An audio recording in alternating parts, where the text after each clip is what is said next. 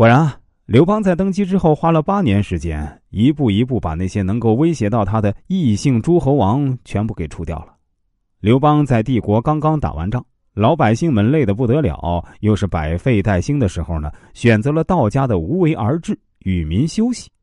简单点理解就是，哎，大家累了啊，我们就不太严格了，你们好好休息几十年。但休息归休息啊，你们得好好给我种地，发展经济啊。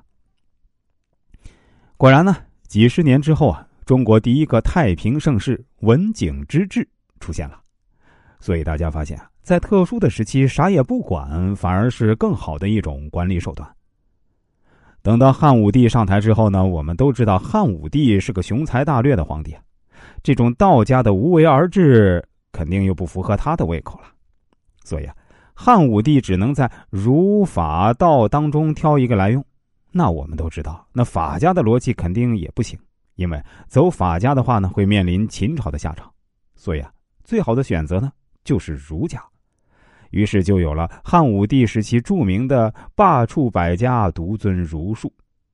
从此以后啊，古代差不多两千多年的帝王统治呢，基本形态就定出来了，就是我们大家所熟悉的“外儒内法”或者叫做“阳儒阴法”。这又是什么意思呢？也就是说，皇帝对百姓宣传的是儒家思想，什么三纲五常、仁义礼智信呢？目的啊，就是希望老百姓能够遵守这些礼仪，方便帝国的管理。但是在具体的制度设计上呢，走的依然是法家的逻辑。那么这样的话，对于皇帝来说呢，用法家来治理百姓的效率也有了，用儒家来安抚百姓的口径也有了，一举两得。听到这个地方呢？各位老板应该就有答案了。要想管理好一支团队呢，你的根本指导思想啊，就是外儒内法。表面上用儒家的思想，本质上用法家的机制。大家在创业期的时候呢，啥都别想，就用法家思想。你看秦国是怎么干起来的，你就怎么干。创业时期呢，只要在不违背道德和法律的前提下呀，疯狂收钱。在这个野蛮生长期啊，不要有太多条条框框和限制。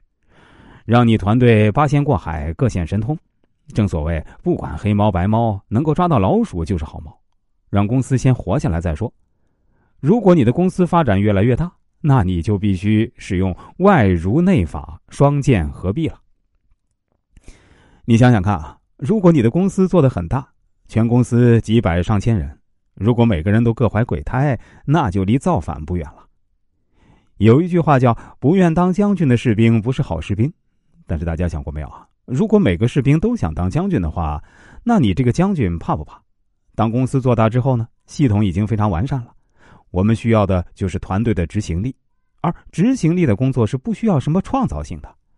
比如你看肯德基的工作呢，都是流程化，那薯条炸多久，鸡翅炸多久，油温多少度，那都是控制好的。你像这样的工作啊，它就是需要毫无思想的按部就班。那如果你的每个员工都特别聪明，都有自己的想法，那你的执行力啊就会大大下降。以史为镜，可知兴替啊。以上呢，我们可以总结三点，运用到企业经营中。第一，在历史上唯一使用过道家思想的就是文景之治的那段时期，所以啊，各位老板，你做企业不要想着使用道家思想。第二。儒家思想对一个企业凝聚来说呢非常重要，因为它可以让员工听话，便于管理。我们也可以把儒家思想理解为公司的企业文化。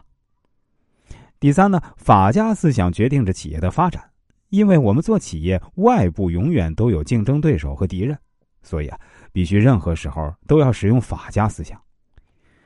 最后总结啊，只有外儒内法才能够真正的把一家企业做大做强。